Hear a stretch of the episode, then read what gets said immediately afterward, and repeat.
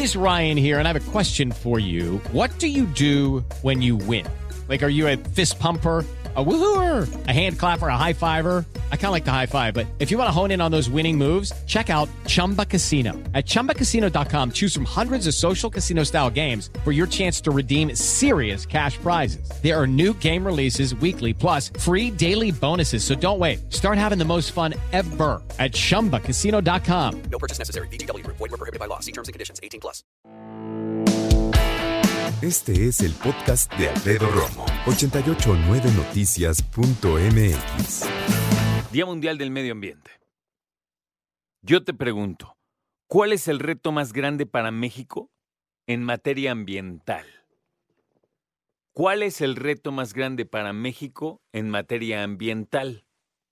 Tú puedes decir, por ejemplo, algo muy cercano a nosotros aquí en esta gran urbe, como decir la basura, ponle, ¿no?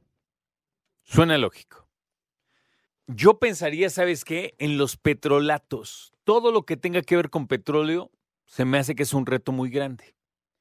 Muchos consideramos, desde mi punto de vista, y con la ignorancia que pueda yo tener del caso, porque es cierto, pero si de mí hubiera dependido, si yo hubiera sido presidente de la República, paso, ¿no? Pero si me hubiera tocado, yo no hubiera mandado a hacer otra refinería.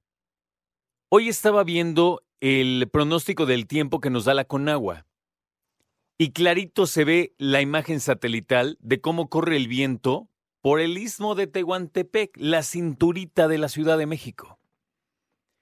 ¿Y qué nos damos cuenta? Que ese lugar debería estar repleto, pero repleto, de molinos de viento. Ya sé que los molinos de viento se usaban para moler granos y todo esto. Nada más que no, turbinas creo que le llaman.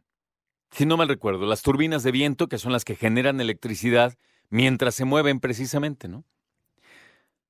Y fíjate qué curiosidad, está bien cerca de, de Tabasco todo este corredor, de la parte más angosta de la República Mexicana y donde ya te digo, hoy vi claramente en el satélite cómo corre un vientazo de 70, 90 kilómetros por hora, ¿no? Yo creo que todo lo que tiene que ver con eh, petróleo, y estoy de acuerdo con el presidente cuando dijo que le tenemos que agradecer al, al, general Lázaro Cárdenas haber expropiado y todo esto, sí, sí es cierto. Pero el general Cárdenas no sabía que a menos de 100 años de que lo expropió, me refiero al petróleo, ya iba a estar la humanidad buscando otras alternativas energéticas. Yo creo entonces que ese es un área de oportunidad muy grande. ¿Sabes cuál es otra? Y va un poquito aunado a eso, y tiene que ver con el litio. Las pilas. Las pilas son una bronca. Una sola pila chiquitita, es más de reloj, puede contaminarte miles de litros de agua. Te puede contaminar todo un estanque de agua. Una pila, una. Pues la situación es complicadísima, ¿no? Ahora el litio rinde más, las pilas vienen mejor selladas, ya no se escapan tan fácil, pero también tenemos que entender, muchos diríamos, pues que las prohíban y a lo que sigue. Sí, sí, pero son, son ideas nuestras que no son coherentes con lo que tiene que ser porque pues no podemos, no podemos dejar un día para otro usar lo que usamos. Es lo mismo con el petróleo, no podemos decir ya la gasolina lo que sigue. No, usamos la gasolina, necesitamos la gasolina. Por eso el cambio paulatino a autos eléctricos cuando se dé y si se da en algún momento al 100%, yo creo que por lo menos a mí no me va a tocar verlo. Yo creo, ¿no? ¿Tú qué consideras? ¿Cuál es el reto más grande para México en, materia ambiental? Yo siempre hago esta pregunta y me da tristeza hacerla y ahorita te digo yo qué contesto, pero vete a la parte más remota de México que tú quieras, la que tú quieras, de la República Mexicana. Vamos a decir la selva lacandona. Te metes, vas caminando, la libras, vas eh, caminando y acampando. Caminas dos días completos y esa segunda, ese segundo día por la noche acampas. Te levantas bien sabroso después de haber visto luciérnagas, haber escuchado el mono aullador, haber escuchado cómo truenan las ramas, habrá sido un jaguar. Pero al otro día que te levantas, una mañana muy linda. Escuchas un río, te acercas. ¿Meterías tu tacita y le tomarías esa agua? con toda confianza que no te va a pasar nada. Es la selva lacandona, ¿eh? Yo pregunto. Yo no. Y tú puedes decirme, ah, pues eso también puede pasar en Alemania. Pues yo no estoy diciendo que no pase en otro lado, pues. Lo que sí te puedo decir es que desde que yo era niño, que siempre me ha gustado ser explorador, ah, pero pues donde íbamos así como de día de campo, siempre decía, ahorita vengo, entonces me iba. Y siempre buscaba como un riachuelo, un lo que sea, pañales, agua que cae una pequeñísima, pequeñísima, ¿eh? eh cascadita así por las rocas un altero así de espuma de jabón, que es donde lavan, o vienen de donde lavan, ¿no? Latas, plásticos, popotes, todo desde que yo era niño y ya tengo mis añitos. Entonces estamos hablando de 40 años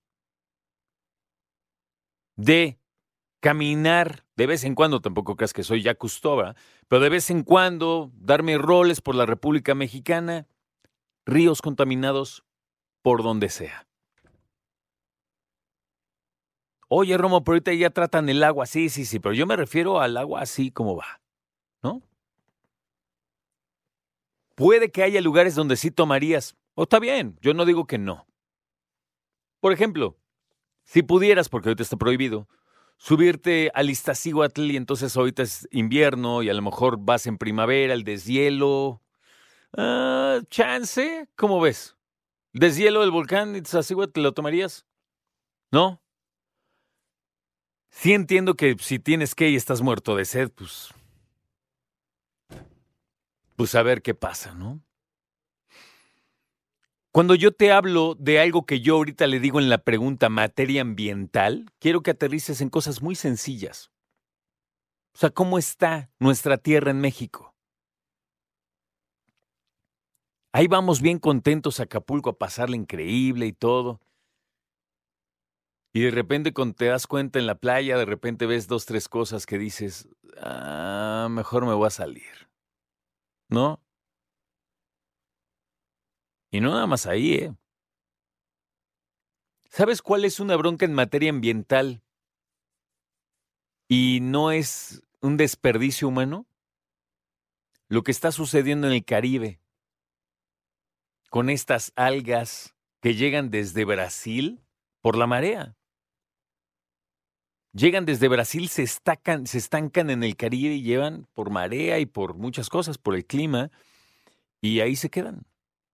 Y con el sol tan intenso se descomponen, se hacen putrefactas y huele bastante feo. ¿Sabes a qué me refiero? ¿Lo sabes? Al sargazo. Y es que hay muchas cosas que tomar en cuenta en materia ambiental. Entonces, ¿cuál es el reto más grande que consideras que México tiene en materia ambiental? Escucha a Alfredo Romo donde quieras. Cuando quieras. El podcast de Alfredo Romo en 889noticias.mx.